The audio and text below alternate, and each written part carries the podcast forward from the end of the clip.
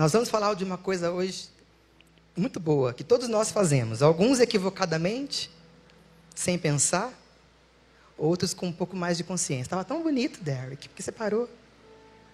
Para não, fica aí de castigo hoje.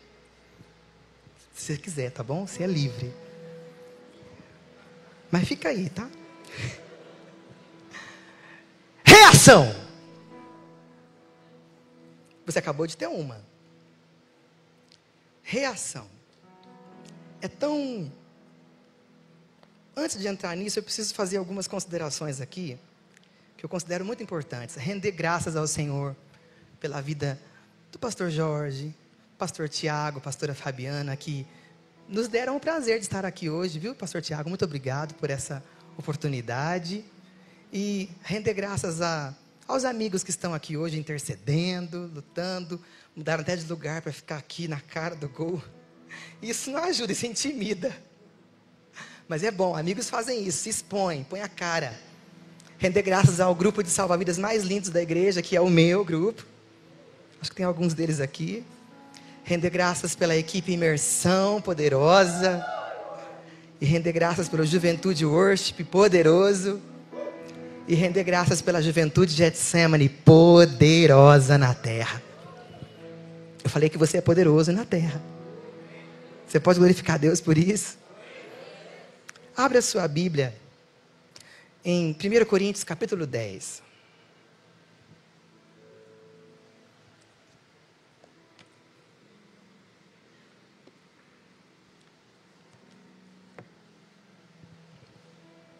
Primeiro Coríntios capítulo 10. O tema desse sermão hoje é reaja. E eu confesso para você que durante, desde que o pastor Tiago conversou comigo e, e me impeliu a estar aqui hoje, esse é um tema que vem me batendo todo dia.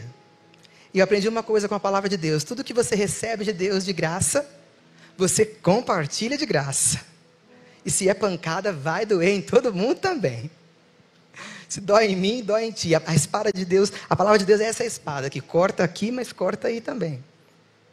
E render graças a todos os irmãos que estão na internet, que estão assistindo de longe e de perto.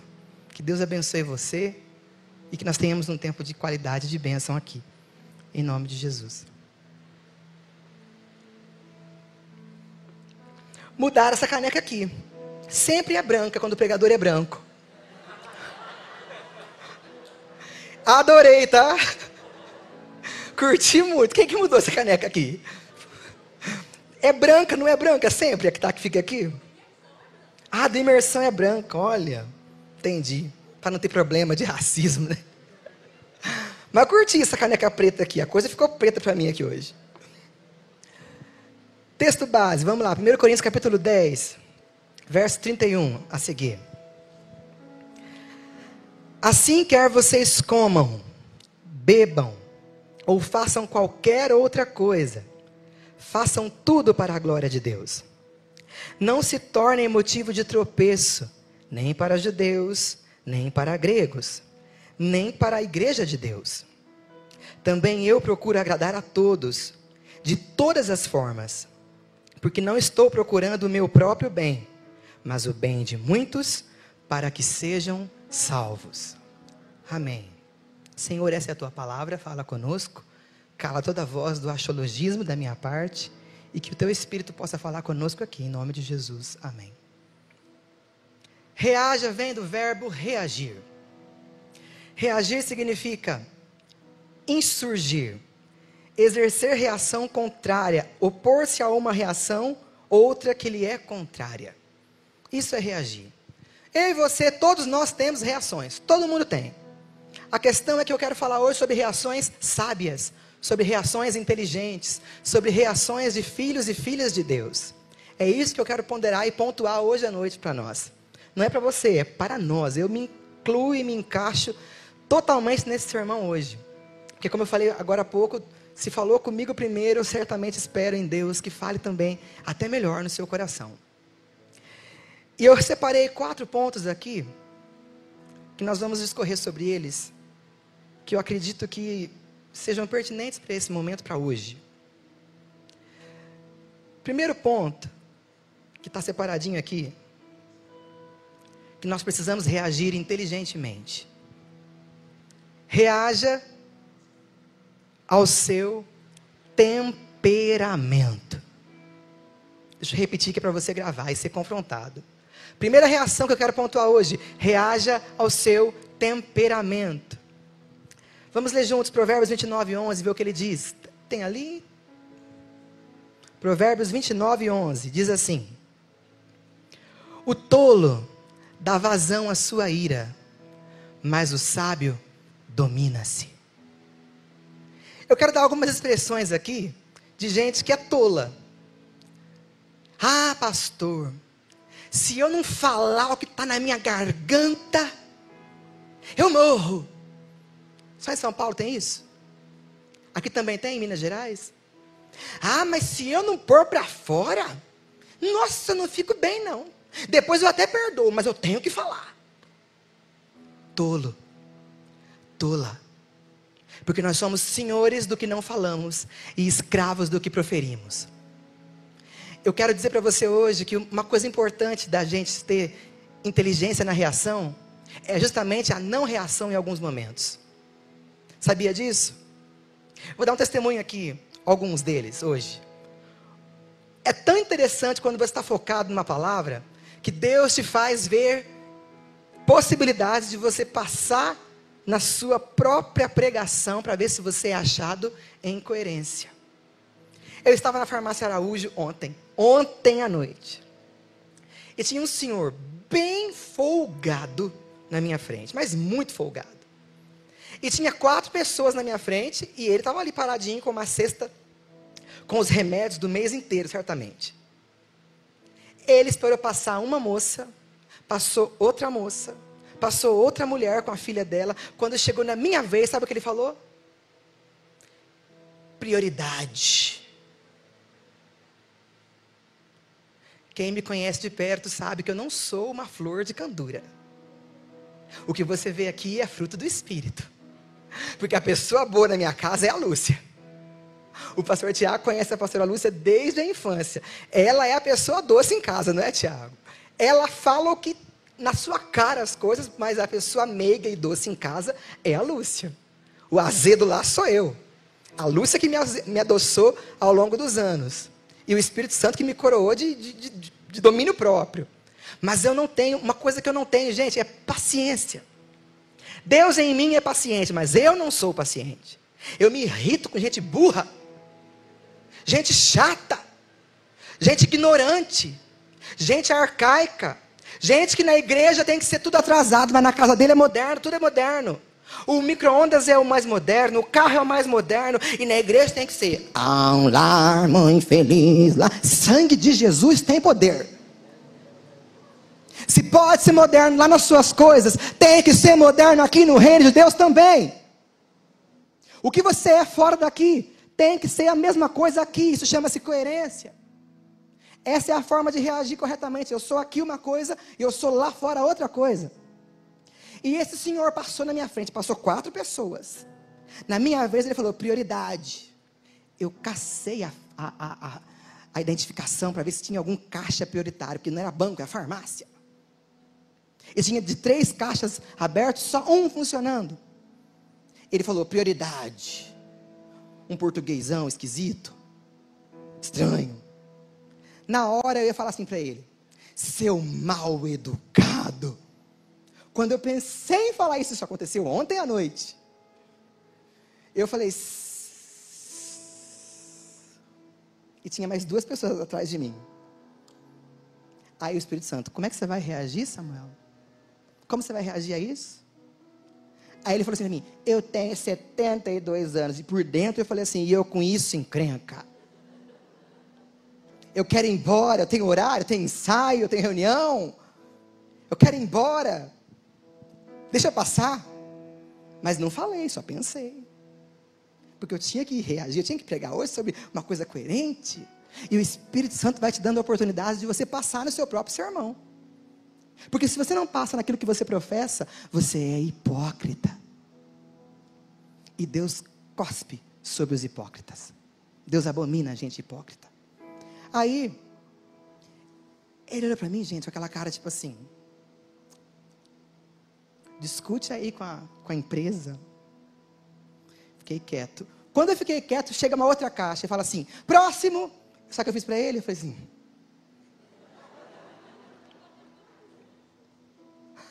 Passei no caixa, sabe o que eu fiz? Deus, se for pecado, me perdoa. Passei o cartão e digitei a senha o mais rápido possível, porque eu queria sair primeiro que ele. Sabe o que aconteceu? Saí primeiro que o cara. E quando a minha compra saiu, eu olhei para ele e fiz assim para ele: Boa noite, senhor. É uma reação. Porque às vezes a pessoa vem te infligir uma, uma condição de humilhação de opressão e de, e de tragédia, e porque você é cristão, você tem que ser idiota. Você não pode ser imbecil a ponto de dar mau testemunho e muito menos de causar escândalo. Mas um olharzinho você pode dizer assim: aqui não, capeta. Aqui não. Porque quatro pessoas passaram. E na minha vez ele quis fazer o direito de. Valer o direito de prioridade de idoso. Comigo ele ficou velho. Com quatro pessoas na minha frente, ele era jovenzinho, forte e vigoroso. Eu fiquei irado, eu queria matar ele. Dentro de mim. Mas eu falei assim, depois, na hora que eu fiz isso, eu cheguei no carro, e falei assim: precisava, Samuel? Quase que eu voltei lá e falei, Senhor, quer que eu pague sua conta? Deixa, deixa eu carregar sua sacola.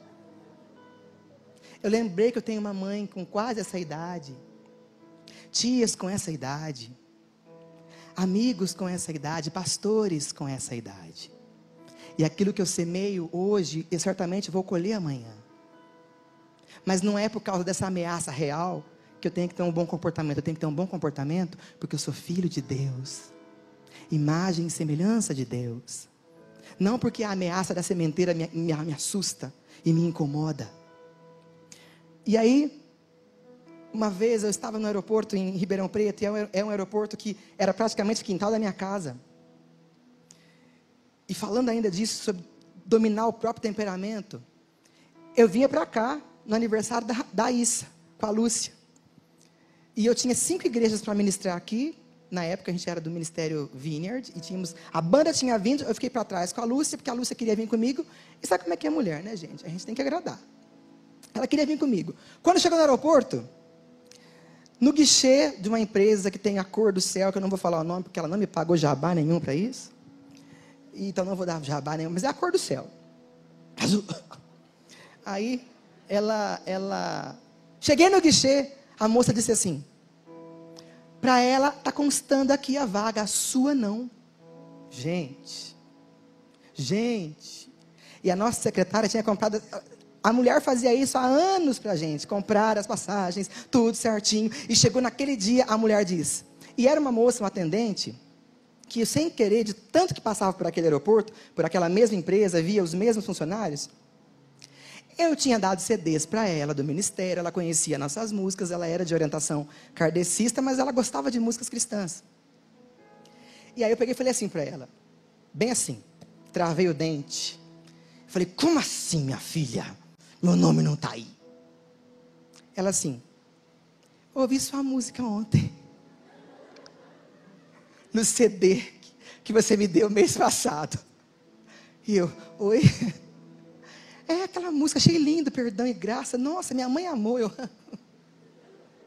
meu lugar, minha querida, não quero saber do CD. Não me interessa a música que você ouve na sua casa, eu quero o meu lugar. Não falei isso, obviamente. Mas eu pensei isso. E ela querendo conversar sobre as músicas. E eu, me dá o meu lugar. E aí chegou o gerente dela. E mais grosseiramente ainda falou assim: escuta, Senhor, entenda, daqui a seis horas sai um novo voo. BH é logo ali, não é assim que dizem? Cara grosseiro. Gente, eu não tenho tolerância com gente grosseira. Porque a pessoa humana em mim reage mal à grosseria. Porque reage grosseiramente também. Eu parto para cima. Porque eu sou corintiano. Ninguém é perfeito, tem que confessar as minhas falhas aqui. Tá rindo do que, Derek? Que time você torce? Ah, me ajuda aí. Ele falou Cruzeiro. Nada contra os cruzeirenses, tá, gente? Mas vai rir do Corinthians mesmo? Com que autoridade? Gente, o cara ríspido, grosseiro, e a Lúcia assim na fila. Porque a Lúcia é aristocrata, toda aristocrata. assim, amor, e agora? Falei, amor, vá. Vai tranquilo, eu vou daqui a seis horas.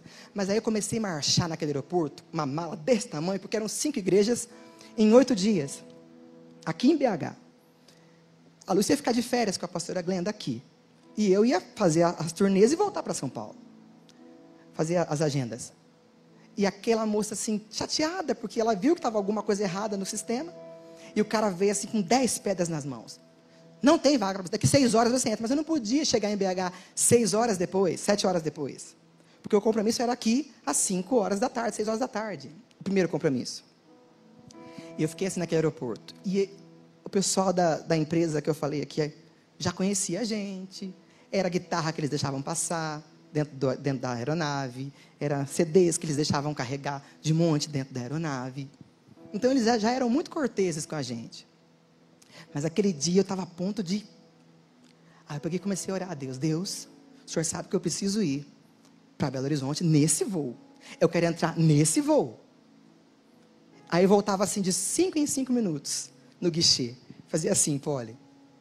Abre uma vaga, moça? Ô, oh, pastor Samuel, infelizmente não. E eu, maldição, eu quero ir para Belo Horizonte, eu preciso.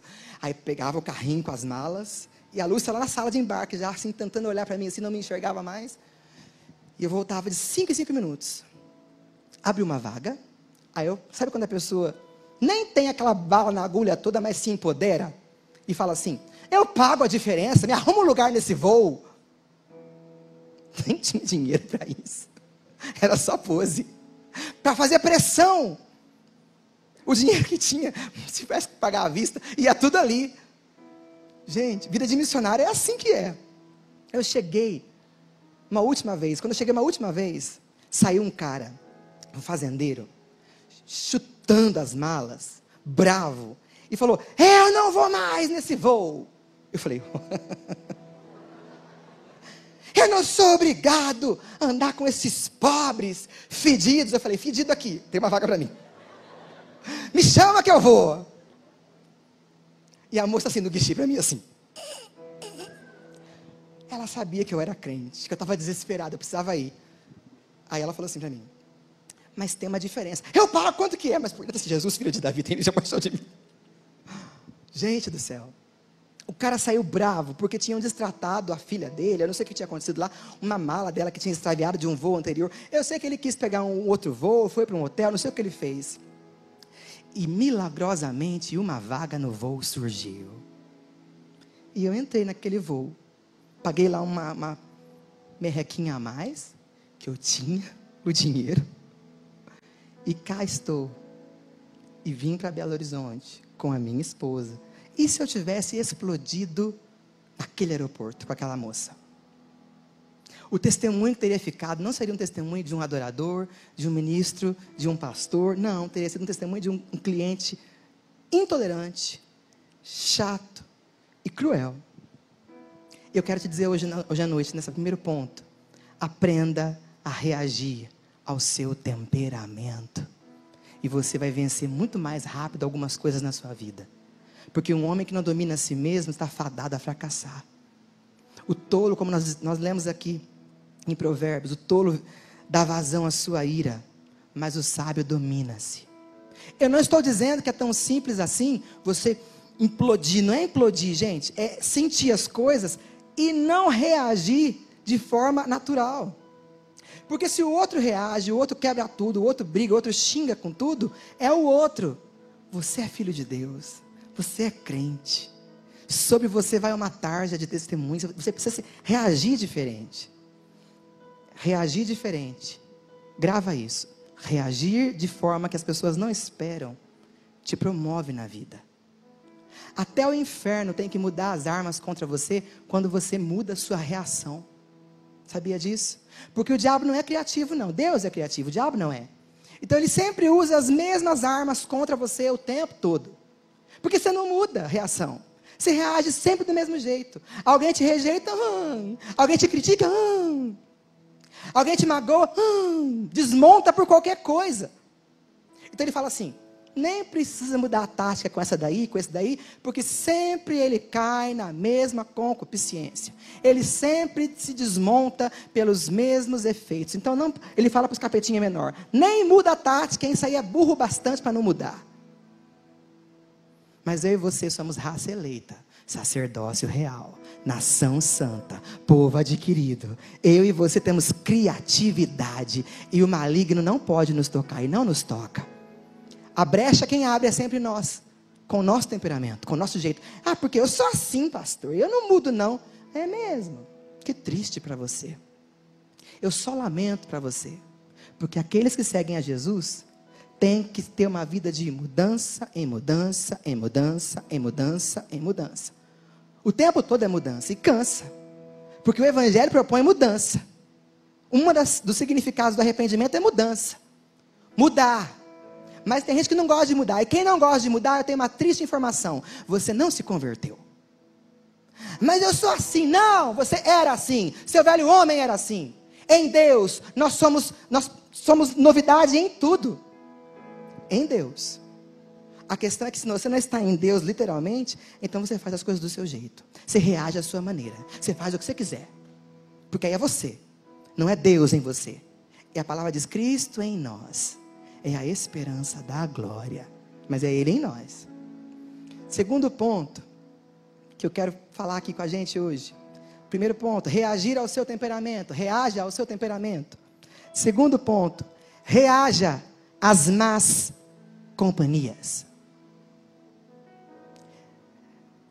Provérbios 27, verso 17 diz: Assim como o ferro afia o ferro, o homem afia o seu companheiro. E ponto final. Você já viu um ferro afiando outro ferro? Quem já viu filmes épicos? Quando tem uma espada sendo forjada. Você já viu o cara que está forjando a espada ser sutil e delicado com o metal? Qual que é a cena que ele faz? Pega aquele metal quente, retirado das brasas ali, e faz o quê? Na extremidade toda. Aí depois não tá bom, ele vira a espada e começa de novo. Nós achamos legal no filme. Mas na vida do reino de Deus, ferro também afia ferro. E o metal que está batendo ali na espada é outro metal também do martelo. Metal com metal, ferro com ferro. Imagine se a espada pudesse reagir e dizer o que ela sente no processo de lapidação e de confecção da espada. Imagina o que ela ia dizer. Para! Ih, deu ruim, hein? Já foi melhorzinho. Quando você tem uma amizade sincera com alguém, o primeiro ponto que você sabe que você tem um amigo é quando ele te contraria na sua cara. É quando ele não concorda com você. É quando ele vira para você e fala assim: você está errado. E eu quero te dizer uma palavra muito linda agora, nesse momento. Se você não está preparada ou preparado para ser contrariado, você não está pronto para ser um amigo e nem para ter um amigo. Vou repetir isso aqui. Se você não está pronto para ser contrariado ou contrariada, você não está preparado nem para ser um amigo e nem para ter um amigo. Porque, gente, é tão legal e fácil e banal andar com gente que concorda com a gente em tudo que a gente faz de equivocado, de errado, de, de bestial, de estranho, de esquisito. Ah, pastor, lá na faculdade, eu vi isso essa semana de uma menina. Teve uma festa para voltar às aulas e todo mundo desceu até o chão. E eu olhando, para ver onde ia dar isso. Falei, você fez o quê? Ah, você sabe como é que é, né, pastor? A gente tem que, tem que falar uma linguagem que eles entendem. Eu, ah. ah, você tem que se misturar. Eu, ah. E o que faremos com o texto bíblico que diz: e verão a diferença entre os que servem a Deus e os que não servem? Vamos rasgar? Mas todo mundo fez, eu fiz também. Eu falei, minha filha, desce até o chão também, mas de joelho diante do seu pai, pelo amor de Deus, não com as nádegas. Desculpa aqui a realidade, mas eu vou rasgar o verbo. Não é para descer até o chão com as nádegas, minha filha. Isso as perdidas fazem muito bem, melhor que você. Elas se treinaram para isso. Mas você também deve descer até o chão com o seu joelho, com o seu clamor, com a sua adoração. É aí que vai, minha gente. Estou falando das meninas, né? Mas vou falar dos meninos também. Não, pastor, a gente estava lá no churrasquinho. E todo mundo deu uma biritinha na cerveja. Eu também bebi, porque, né? Temos que comunicar o evangelho moderno. É, seu idiota. Seu imbecil, sem personalidade. Com homem eu pego mais pesado, viu, gente? Com as meninas eu pego leve. Sem personalidade mesmo. Gente que vai o vento da, da, do, do, lugar pega, a pessoa pega junto. Ah, pastor, eu tomei uma. Virei lá para ficar igual, porque não pode ser um crente é, é, é, é, ignorante, né? Radical, não pode não. Todo mundo fala, ah, normal. É. É mesmo. Vou te dizer um negócio legal aqui. Tem um amigo nosso lá em São Paulo, recém-convertido, um cara da mais alta patente da justiça no estado de São Paulo. Ele tem dois anos de conversão. E eu fui jantar com ele a última vez que eu estive em São Paulo. Quando eu cheguei na casa dele, dois anos de convertido, um ano, sete meses de batizado. Fez um jantar. Na casa do cara tem um bar. Com todo tipo de bebida internacional que você imaginar, existe ali. E na hora que começou a servir, o, o, o, o serviço começou a ser servido na mesa, Toda hora chegava um garçom. Senhor, senhor, o que o senhor bebe? Eu, água. Água. Eu enjoei de água normal. Falei, água com gás. E limão. Água, estava já de dia. Água. Água. E os meus amigos, para minha tristeza, entraram no clima de ser cordiais com o cara. E começaram, ah, Campari. E eu, oi? Ah, não, eu, eu, eu um uísque. Não, um conhaque é, sem gelo. Crentes. Ah, eu não aguentei, não. Eu não aguentei porque eu sou amigo, eu sou bom amigo, eu falo na cara. Para andar comigo tem que ter duas coisas na vida: não ser casquinha de ovo e ser recíproco a mim. Porque eu vou te falar a real na sua cara. O maior exemplo de amizade é o apóstolo Paulo com Pedro. Pedro tinha um costume de ser um para os judeus e um para os gentios. O que, que o apóstolo Paulo fez com ele? Eu te resisti na cara, ou seja, falei na sua cara. Aqui em Minas seria, falei na tora. Não é? Eu vou pegar, daqui 10 anos eu vou estar melhor com, as, com o linguajar mineiro. Mas não é isso que diria, falou na tora, hein? Paulo foi um excelente amigo para Pedro, ferro afiando ferro. Sabe, quando você pega seus amigos num ponto de incoerência, você precisa confrontar, sim. Senão você não é amigo, você é conivente. E, e, pessoas que são coniventes com os seus erros não são amigos, são inimigos disfarçados. Grava isso. Gente que no fundo quer que você seja igual a eles. Porque enquanto você for igual a eles, eles não têm que lidar com o fato de que Deus te fez exclusivo, único, poderoso na terra. Enquanto você for igual a eles, se eles bebem, você bebe. Se eles fumam, você fuma. Se eles descem até o chão, você desce até o chão com as nádegas. Se eles é, é, fazem qualquer coisa assim, pejorativa, e você faz igual, então você é mais um, você é comum. E eu venho aqui hoje, como profeta de Deus, te dizer: você é extraordinário, você é único, você é exclusivo, é o que a Bíblia diz sobre nós. Mas a questão é que é mais forte em nós ser igual. Nós não queremos agredir, nós não queremos chamar atenção para nós. Nós queremos ser legais. Nós queremos ser aceitos pelo rolê. Nós queremos ser mais convidados, nós não queremos ser cortados da lista de convidados daquele rolê. A gente quer fazer parte, poxa. Na igreja eu me vir depois, mas aqui, aqui no futebol, aqui no videogame, aqui na, na, no carteado, aqui no clube, aqui na faculdade, aqui eu posso, eu posso dar uma, uma modernizada. Pode não, porque essa reação é hipócrita, é feia, na verdade é nojenta, porque não há, não há nobreza nisso. No dia 28 3 de outubro do ano de 2020. Eu estava aqui, acabou o culto evangelístico, estava despedindo dos irmãos ali na, na, na portaria. E o pastor Jorge falou assim para mim: na frente, tem testemunhas aqui hoje disso. Depois vocês podem perguntar. Ele falou assim: Samu, tá engordando, hein, Samu? Falei, verdade, pastor, verdade. Mas só ficou nisso. No dia 3 de novembro, na mesma portaria, desta mesma bate igreja, com outro casal ali na porta, chega o pastor Jorge. Tá gordo, hein, Samu? Aquele gordo ficou assim, gordo, gordo, gordo, gordo. gordo.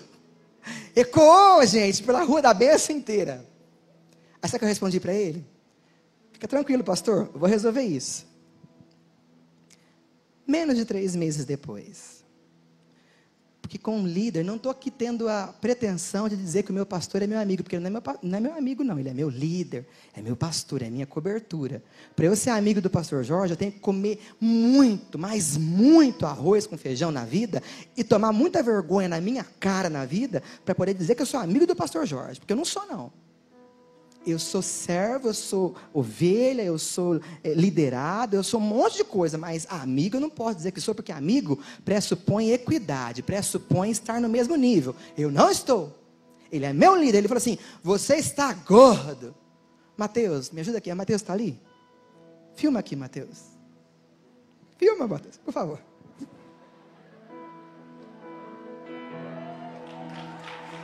Dezoito quilos a menos reagindo a uma palavra do meu líder. Filma de novo, Mateus, talvez ele não tenha visto. Filma. Filma aí, gente. Vou de perfil aqui, ó, de perfil.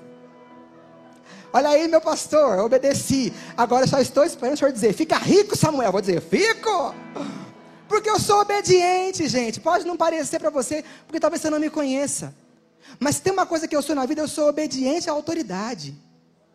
Eu aprendi na minha vida que quem não obedece se, se sacrifica, se sabota e se estrepa na vida.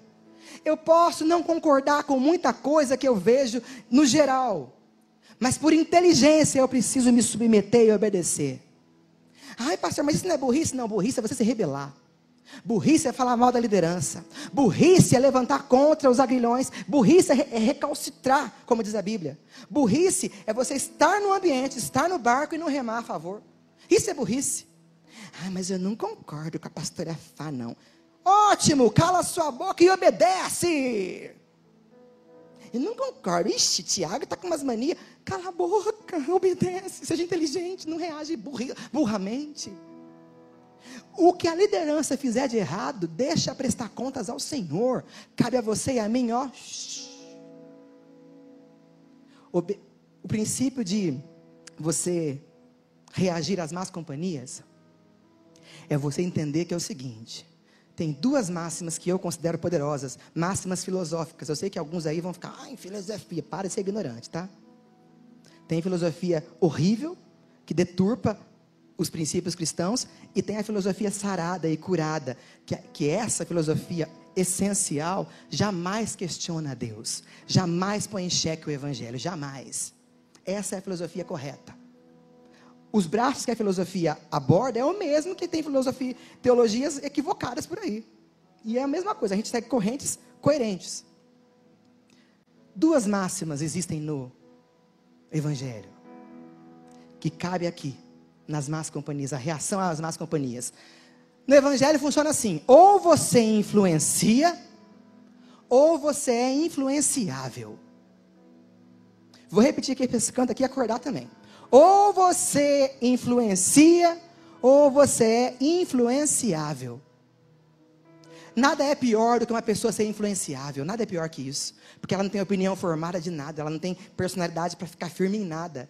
Tudo para ela é a opinião do outro que conta. Se o outro fez, ah, vou fazer também. Isso é ser influenciável. É, é Maria vai com as outras. Todo mundo foi? Vou também. Todo mundo faz? Faço também. Não. Se tem uma coisa, um poder que o Evangelho te dá, e uma herança que nós protestantes temos é o poder de ser influência. Seja uma influência para teus amigos, seja uma influência para a tua família, seja uma influência para a sua casa, seja uma influência para a turma que te cerca. Seja uma influência. Porque ser influenciado é, é algo tão desprezível, algo tão ruim. Porque o ser influenciável é alguém que está em aberto para o lixo, para o resto, para o caos, para os problemas dos outros, que joga-se para cima dele qualquer coisa, ele aceita qualquer coisa. Mas eu e você, como eu disse aqui, nós somos daqueles que influenciam. Já imaginou se Lutero fosse dos influenciáveis? E não fosse, não tivesse a, a, a reação de pregar as teses na porta, lá 95 teses. Haja influência. Haja poder de decisão de falar, estou certo, a Bíblia está certa, eu tenho convicção disso, então eu vou influenciar a partir dessas máximas aqui. Mas a, gente, hoje em dia, nós temos medo de ser influência, porque ser influência pressupõe responsabilidade. E nós não queremos responsabilidade. Nós queremos ser os bonzinhos. Nós queremos ser os mocinhos. Não queremos ser ter, ter, que ninguém fale e faça discursos negativos sobre nós. Nós queremos ser os caras que acertam sempre. Que não se indispõem com ninguém. Que não trazem problema nenhum, não, de, de relacionamento. Esse é um tipo de coisa doentia, porque Estamos aqui, nós vamos nos desagradar, nós vamos discordar uns dos outros, nós vamos ter pontos de vistas é, é, diferenciados, mas onde é que está a bênção do Evangelho? A bênção do Evangelho é que as nossas diferenças servem apenas para nos lapidar, não nos afastar. Quem pode adorar a Deus por isso? Seja diferente, sim, seja único, sim, mas não para afastar as pessoas, mas apenas para aproximar, apesar das diferenças. Terceiro ponto, que eu quero ir aqui. Reaja aos seus pais. Vamos ver o que diz Colossenses capítulo 3, versículo 20. Colossenses 3, 20 diz assim: Filhos, obedeçam aos seus pais parcialmente. É isso que diz aí? Obedeçam aos seus pais é, pela metade. É o que diz na sua. Vamos dizer juntos? Completa para mim aí. Filhos, obedeçam a seus pais em. Não, vem, vem, vem com vontade. Filhos, obedeçam aos seus pais em. Pois isso agrada ao. É autoexplicativo, não é? Eu tinha 18 anos. 18 anos. E eu tive um namoro que durou uma semana. Uma semana. Sabe aqueles casaizinhos que a igreja inteira chipa? Chipa, ó, estou usando gíria. Chipa, todo mundo falava. Samuel tem que ficar, não vou falar o nome da moça. Tem que ficar, eles dois foram feitos um para o outro. E aí a minha mãe falou assim para mim: essa moça não serve para você. Eu falei: ih, minha mãe tá Imagina uma moça linda. Um cabelo que eu falei assim, L'Oreal, porque eu mereço. Eita! Ô gente, pensa um cabelo assim, aquele cabelo, menina bem nascida, bem criada, herdeira da igreja, eu ia ser pastor lá hoje, gente. Uma semana, começamos a namorar, minha mãe falou, essa moça não é para você. Falei, por quê, mãe? Porque ela é manipuladora. Eu falei, oi? Ela é manipuladora. Ela é de uma família que governa há muitos anos. Ela não sabe se submeter. Ela vai querer te governar. Eu falei, o que é ruim, hein? É muito ruim. Aí o meu pastor na época, pastor Robert Mendes, falou assim para mim. Eu era líder de louvor da juventude naquela época, já com 18 anos. Falou: sábado vai ter um negócio na igreja, eu preciso que você esteja lá, porque vai vir um pastor convidado de fora, eu quero que você faça louvor, não sei o quê, não sei o quê. Ordens pastorais normais. Eu falei: ok, pastor, vou estar lá. E teve um jantar de gala na festa da família da, da bendita. Ela ligou para o meu pastor e falou assim: o senhor não pode liberar o Samuel, porque a minha família quer ele, vai ser o primeiro jantar em família. E eu tinha tido um particular com Deus em oração, eu falei: Deus, a moça que o senhor tiver para mim, ela vai ter que dizer o seguinte: se eu tiver um compromisso ministerial e ela tiver um compromisso familiar, e for só namoro, não for casamento, ela vai dizer assim para mim: Vai para a igreja, faz, tem que fazer. Depois você vem para cá. Aqui vai começar às nove e meia, nove horas. Lá o culto acaba às nove. Dá tempo, você vai atrasar meia hora, mas você vai chegar. Ela ligou para o meu pastor, pediu para ele me liberar. E na época, você pode acreditar nisso ou não, eu pertencia e nasci numa igreja tradicional, bastante silenciosa. Eu sei que não combina, mas eu nasci numa igreja tradicional. E o pastor da igreja, quando a igreja é tradicional, não é ele bem que determina e executa as coisas na igreja, é a diretoria que faz isso. E como o pai dela era moderador da igreja, ele disse para ela o seguinte: Não, pode ir, libera, então eu vou liberar. E meu telefone tocou, era a pastora da igreja. Olha, o Robert está liberando você, tá? Porque tem uma, uma festa na família da fulana, então é para você ir para lá, não é para você ir para cá, não. Eu lembrei da minha mãe na hora, Nina. Eu falei, puxa vida, manipulação. Eu vou te dizer uma coisa, rapaz. Se a sua namorada já começou no namoro, travar você em relação ao reino de Deus, chuta que é macumba. Chuta essa encrenca. Chuta essa Jezabel para longe. Mesma coisa, meninas. Se o seu namoradinho estufa o peitinho malhado e fica querendo impor para você dias para vir no culto, não deixa você participar do trabalho das meninas lá nas mulheres, fica encrencando que você vem demais, chuta. Chuta também, porque uma pessoa que te ama de fato vai reagir com você diferente, ela vai te trazer em bênção com seus pais, para começar. Se fala mal da sua mãe no namoro, sai fora, rapaz. Se fala mal da sua mãe, do seu pai no namoro, rapa fora disso. Mas, pastor, se os meus pais forem equivocados, o texto que nós lemos diz, novamente, obedeçam em tudo a vossos pais. Se os seus pais forem cristãos, tementes a Deus e obedecerem a palavra de Deus, cabe a você duplamente obedecer. Tem pai e mãe aqui, eu sei que a maioria de vocês tem essa realidade. Pais de vocês que estão levantando verdadeiras empresas saudáveis e poderosas para deixar na sua mão um dia. Aí fica você fazendo corpo mole. Não se interessa pelos negócios da família. A família tem um negócio, um exemplo aqui. O negócio da família é, é sei lá, tecelagem. Aí você quer ser arquiteto. Tudo bem, pode ser arquiteto, mas se interesse. Porque você vai, vai herdar aquilo um dia. E seu pai e sua mãe não querem que você deturpe ou, ou dilapide os patrimônios da família. Se interesse, gente. Se interesse por aquilo que seu pai faz. Porque a bronca dos pais com os filhos é uma só. Primeiro, eles se preocupam em nos dar tudo que eles não tiveram. Aí, quando a gente se torna tudo que eles não são, eles ficam agredidos com a gente. Mas a culpa é deles próprios. Porque eles nos deram tudo que eles não tiveram. Aí nós ficamos mais leves que eles. Nós tivemos tempo de estudar mais do que eles. Aí na concepção deles, nós somos fúteis.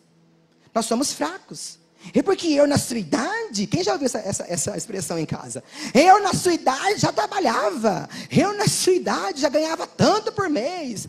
Eu, na sua idade, tinha meu carrinho próprio. É discurso de pais. Mas cabe a nós, como geração inteligente, reagir a isso, não afrontando o pai, não rebatendo o pai, não brigando com ele. É simples, diz o seguinte, ó. Tá bom, senhor, pai, é assim mesmo, é verdade. No seu tempo o senhor era gigante, mas foi o senhor que me deixou assim, que me deixou bem. Então eu preciso ficar bem. Não afronte o seu pai, não agrida a sua mãe, não ferra com tudo. Eu terminei aquele namoro em uma semana porque a minha mãe tinha total razão. Minha mãe disse: essa moça não é para você. Ela vai te manipular, ela é manipuladora. Eu cheguei na moça no próximo sábado, na juventude, falei: olha, não vai dar certo, não gostei disso. Não, mas eu vou mudar. Falei: tarde demais. Esse indicador já foi péssimo para mim. E por último, eu quero. Ponto 4, que é o mais importante de hoje. Reaja a Deus. Tiago capítulo 4, versículo 8 diz: Aproximem-se de Deus, e Ele se aproximará de vocês. Pecadores, limpem as mãos, e vocês que têm mente dividida, purifiquem o coração. Com Deus nós temos um adendo para fazer aqui. A Deus você não pode apenas reagir a Deus, você também precisa corresponder.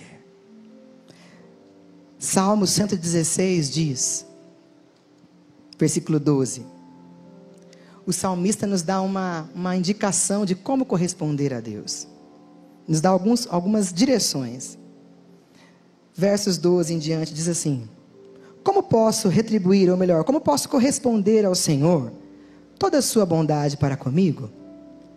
Erguerei o cálice da salvação e invocarei o nome do Senhor. Cumprirei para com o Senhor os meus votos, e na presença de todo o seu povo, ou seja, na congregação. Não dá para você dizer que reage a Deus só vindo da igreja. Não dá para você dizer que corresponde a Deus só frequentando reuniões, ou uma célula, ou o que seja. Você já percebeu quando a, a melhor forma de amor que existe, sabe qual que é? É a, o amor correspondido. Sim ou não? Quem gosta de amar sozinho? Não é mais interessante e mais legal quando você ama e é amado de volta? Não é mais impactante isso? Não é mais legal? Com Deus é assim que funciona, porque a palavra diz que nós o amamos porque Ele nos amou primeiro. Hoje, gente, como é fácil amar ao Senhor, porque sabemos que Ele nos amou primeiro. E eu quero hoje, nesse momento, é, devagar rapidamente sobre isso aqui e dizer para você o seguinte: talvez você tenha vindo aqui hoje com um amigo, alguém que te trouxe, talvez você não queira uma religião. E graças a Deus por isso, porque nós não estamos aqui oferecendo uma religião e nem promovendo uma religião. Nós estamos aqui promovendo o nome de Jesus. Nós estamos aqui falando da palavra de Deus. Nós estamos aqui tentando abrir um caminho ao seu intelecto para que desça ao seu coração algumas verdades. Uma das verdades que eu gostaria que descesse ao seu coração hoje é o seguinte: se o teu problema é falta de amor, não se preocupe, porque desde a eternidade, existe um Deus que te ama desde sempre. Desde sempre. Ama mais que sua mãe, ama mais que o seu pai. E o nosso problema, sabe qual é? O nosso problema é que nós queremos um amor que seja tátil, que toque na nossa pele, que arrepie os cabelos do braço, que, que, que, que nos impulsione, que nos dê adrenalina, que nos faça é, é, é, sentir coisas químicas no corpo, reações químicas no corpo. Eu estou falando de reações. Hoje, eu separei esse último testemunho para contar aqui, porque foi algo muito forte que me quebrou por dentro. Eu estava na Lagoa da Pampulha, sexta, quinta-feira passada, com a minha bicicleta. Eu separo ela, ela é a melhor que tem na loja. Eu, quando eu vou pedalar, eu, eu mando um WhatsApp para ele, separa, que eu estou chegando em 10 minutos, 15 minutos, segura ela para mim, eu quero ela.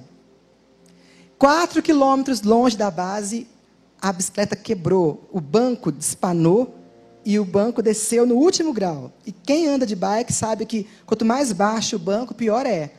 Para pedalar, o joelho fica sacrificado. E eu pensei o seguinte: Falei, vou voltar para a base, Fábio. Pensei isso, vou voltar para a base, vou trocar, porque afinal de contas, eu estou pagando, lá tem outras bicicletas, eu posso pegar uma bicicleta melhor. E na hora, gente, o Espírito Santo me falou assim: não vai voltar, não, Samuel. Não vai voltar. Você vai seguir o trajeto inteiro assim. Eu falei, não tem propósito nisso. Isso não é inteligente. Gente, quem me conhece sabe que eu sou crítico. Eu falei, não tem inteligência nisso. E o Espírito Santo me falou o seguinte: segue andando nela assim. Porque quando você quebra, Samuel, eu sigo te usando. Quando você apresenta defeitos, eu sigo te usando. Quando você tem parafusos que espanam no seu temperamento, com os seus pais, na igreja, eu sigo te usando. E eu fiquei quebrado na bicicleta. Eu falei, misericórdia, o banco baixo. A velocidade era caótica, porque eu faço um trajeto é, é, é, na lagoa, quando eu estou num dia de preguiça, 45 minutos. Mas num dia de, de coragem, vai menos que isso. Eu levei uma hora e 25 minutos. Porque as condições do meu equipamento eram condições ruins para execução. E o Espírito Santo me ensinou naquela quinta-feira o seguinte: eu queria muito compartilhar isso com a nossa juventude hoje. Eu e você também quebramos. Eu e você também apresentamos defeitos. Eu e você também maculamos e magoamos e ofendemos o coração de Deus. Mas a reação de Deus às nossas falhas, Ele reage sendo quem Ele é, imutável. Ele não muda. Ele segue te amando, Ele segue te permitindo ser uma bênção, Ele segue permitindo que você seja usado por Ele, apesar das suas e das minhas quebras. Coloque-se de pé, por favor. Eu quero voltar no nosso texto original e dizer o seguinte. 1 Coríntios 10. Por que, que eu falei de tudo isso? Reagir, reagir, reagir, reagir, reação, reação e reação. Vamos ler de novo o texto de 1 Coríntios 10. Assim, quer vocês comam, bebam, ou façam qualquer outra coisa, façam tudo para a glória de Deus. Não se tornem motivo de tropeço, nem para judeus, nem para gregos, nem para a igreja de Deus. Também eu procuro agradar a todos, de todas as formas, porque não estou procurando o meu próprio bem, mas o bem de muitos, para que todos sejam salvos.